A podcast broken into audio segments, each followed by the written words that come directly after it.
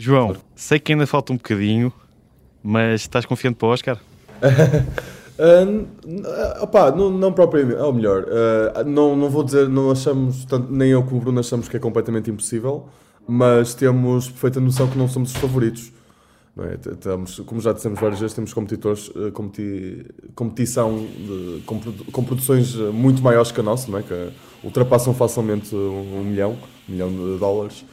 Uh, e estamos a fazer o melhor que podemos em, em termos de, de, não é, de, de, expor o filme o máximo possível.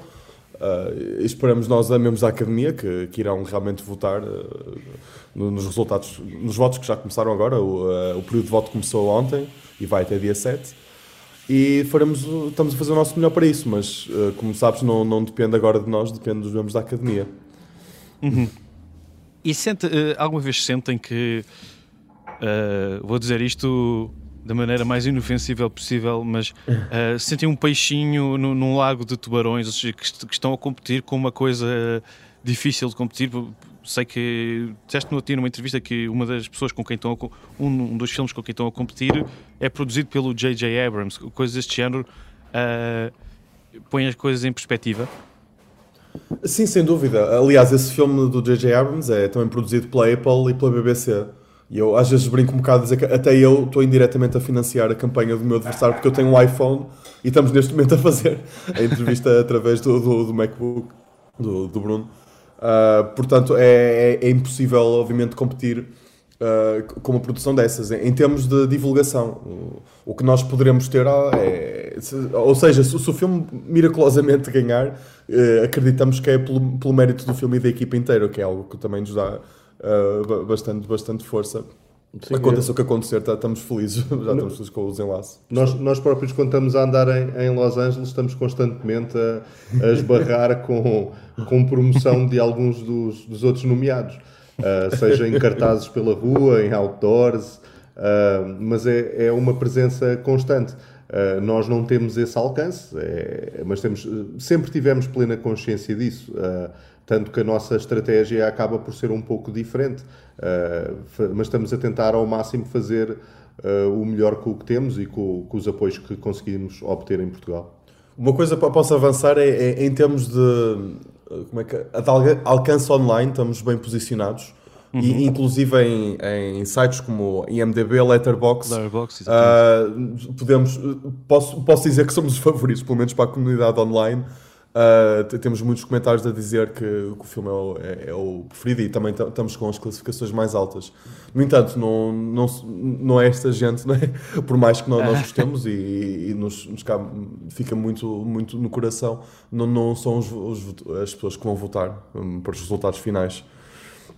Mas uh, ficamos muito felizes de saber que o filme está a chegar às pessoas e, e que as pessoas estão, estão, a gostar do filme, porque acima de tudo é o mais importante no meio disto tudo. Uhum. E como é que estão a ser estes últimos dias? Dá para, para estar concentrado no meio de tantas estrelas? Eu no outro dia vi uma fotografia tua, João, uh, em que estavas 4 ou 5 lugares ao lado do Tom Cruise. Uh, tens estado com o Guilherme Del Toro, coisas deste género. Dá para distanciar-te de, desta realidade? Ou seja, achas que quando, estive, quando estiverem nos Oscars vais estar mais concentrado no, no teu prémio ou ou em, se calhar ter o Will Smith. O Will Smith este ano, não sei se presumo que não vá. Mas... Esse não vai de certeza. mas que. Ou seja, dá para distanciar-te de, destas estrelas todas? Uh, sim, o, o, o, que, o que para mim foi mais estranho e é uma das melhores, das melhores coisas do, do Luncheon foi essa proximidade que com, com uma pessoa consegue ter essas estrelas. Uma pessoa está lá e pronto, eu cheguei lá, tanto eu como o Bruno estávamos assim, bastante intimidados, não é? Um ambiente que nós não estamos habituados. Uh, mas uh, é tudo, são todos seres humanos, não é? No final é tudo gente, gente normal e bastante acessível. Então, tivemos um, momento muito bonito com o Brandon Fraser, por exemplo, em, em que tivemos uma conversa uhum. perfeitamente normal com ele. E isso permite, passado algum tempo, começamos a ficar mais à vontade e apreciamos que são, são seres humanos como nós. Sim, uh, e, e, no Luncheon havia uma nítida curiosidade também em conhecer-nos. Uh, houve muita gente que, uhum. que via que nós éramos também nomeados e gostavam mesmo de saber. E estamos a falar de pessoas de grandes estúdios e, e, e pessoas Exato. com carreiras que nós apreciamos e seguimos há muitos anos mas uh, havia, tinham mesmo uma curiosidade de saber quem é que nós éramos, o que é que estávamos ali a fazer.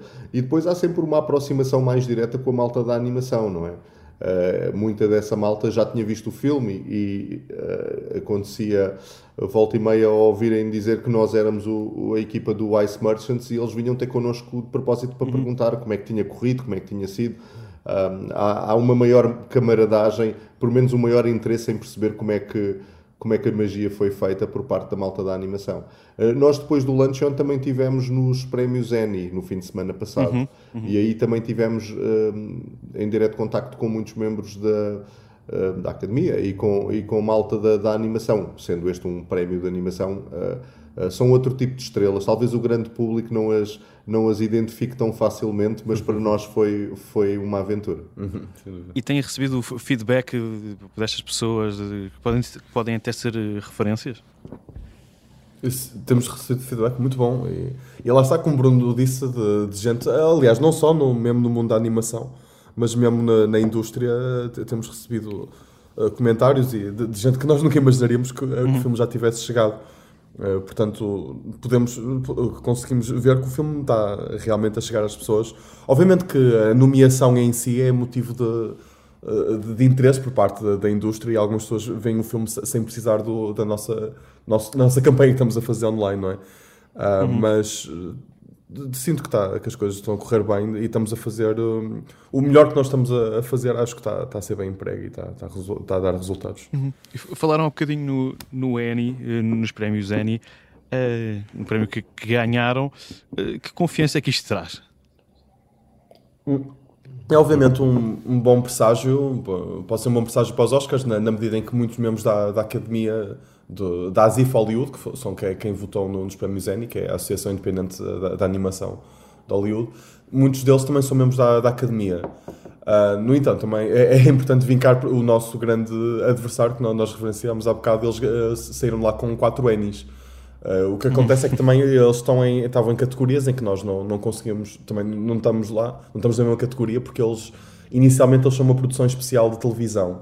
E nós uh, concorremos como curta-metragem independente, que só tínhamos uma categoria para concorrer. Uh, mas eles uh, claramente estão bastante bem posicionados e, e têm um forte apoio pela, pela academia. Hum. Se queres dizer alguma coisa? Não, é basicamente o que o João disse. Nós temos que manter os pés bem, bem assentos no chão. É lógico que podemos sempre sonhar. Até dia 12 podemos sonhar o que quisermos. Depois de dia 12 é que, vai, é que já vai ser mais complicado. Mas, mas é isso, temos que manter os pés bem assentes na terra. Nós gostaríamos muito, mas não está nas nossas mãos e nós temos plena, plena consciência disso.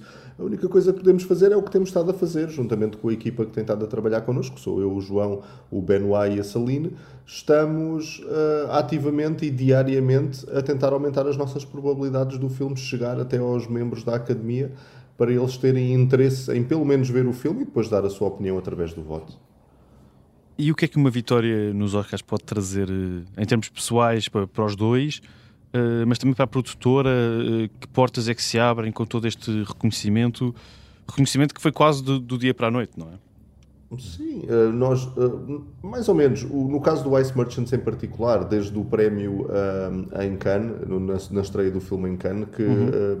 se tem desenrolado uma série de, de de boas notícias que, que, nos têm ajudado a, a, cair um pouco melhor no mapa mundial da, da animação.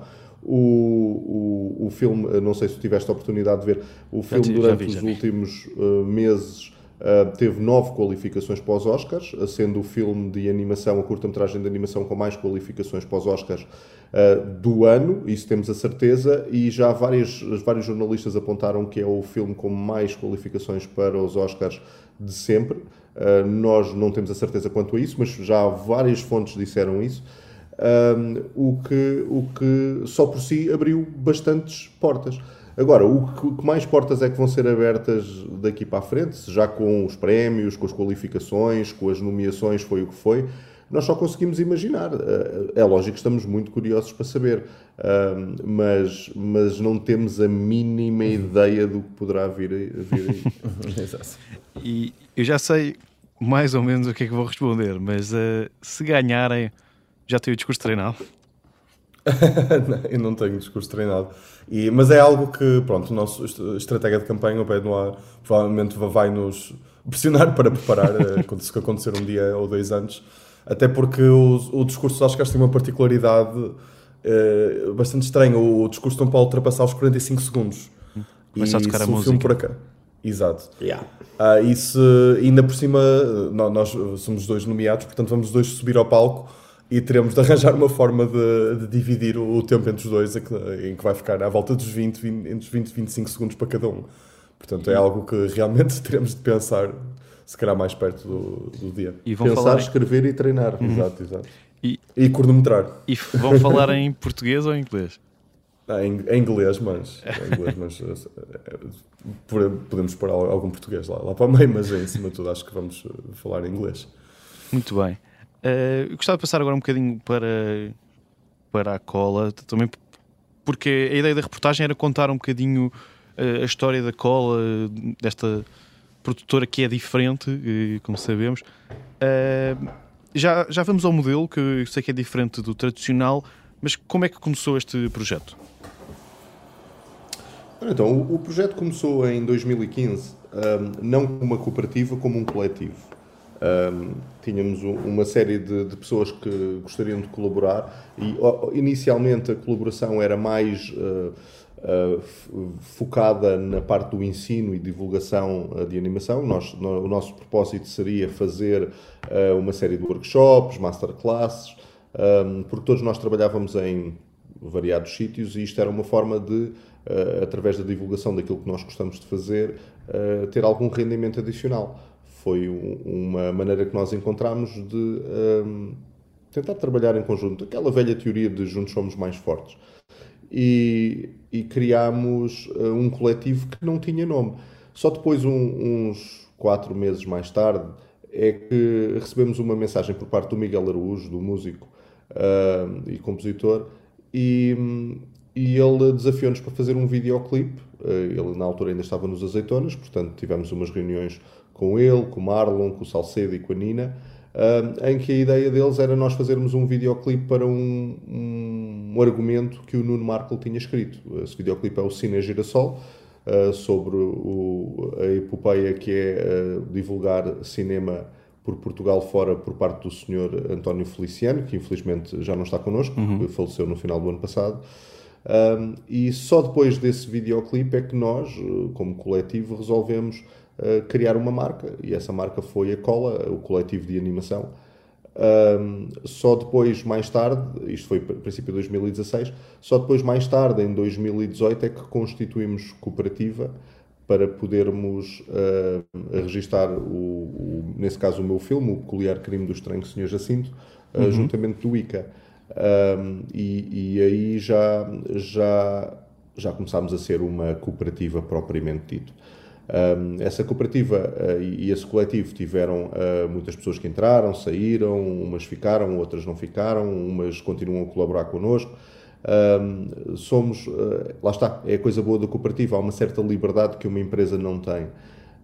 E isso é uma das coisas que nos atrai também. Nós somos uma cooperativa de freelancers, ou seja, todos nós, uh, nenhum de nós uh, tem contrato, somos todos freelancers e temos liberdade para trabalhar em projetos da cola, mas continuar a fazer trabalhos por fora. Uh, mas curiosamente, de há uns anos para cá, temos, pouco, temos feito muitos poucos trabalhos por fora, porque felizmente Uhum. temos tido imenso trabalho na cooperativa.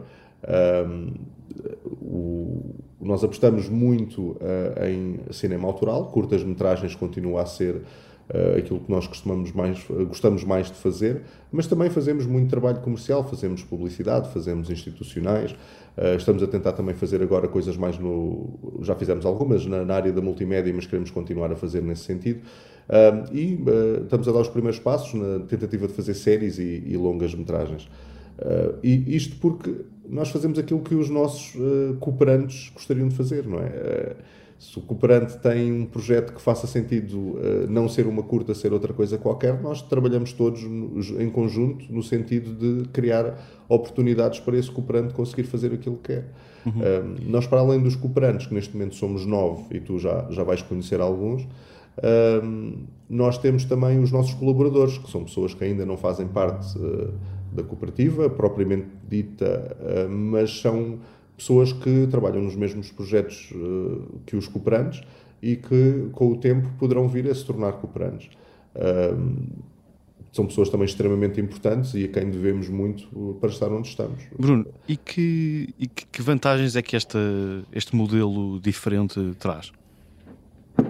Acho que a maior vantagem foi aquilo que eu disse há pouco, é uma certa liberdade em se tomar decisões uh, em conjunto e encontrar as melhores formas uh, para conseguir levar os nossos projetos a bom porto. Uh, por exemplo, vamos dar aqui o exemplo do caso do, do filme do João, o Ice Merchant. nós, o João já tinha o projeto desenvolvido, ele na altura entrou, entrou para a cooperativa, é cooperante, um, e ao fim do dia o filme não é da cooperativa nem do produtor, não é nem da produtora nem do produtor. O filme é do João. Um, eu, como produtor, trabalhei para o João. Um, uhum.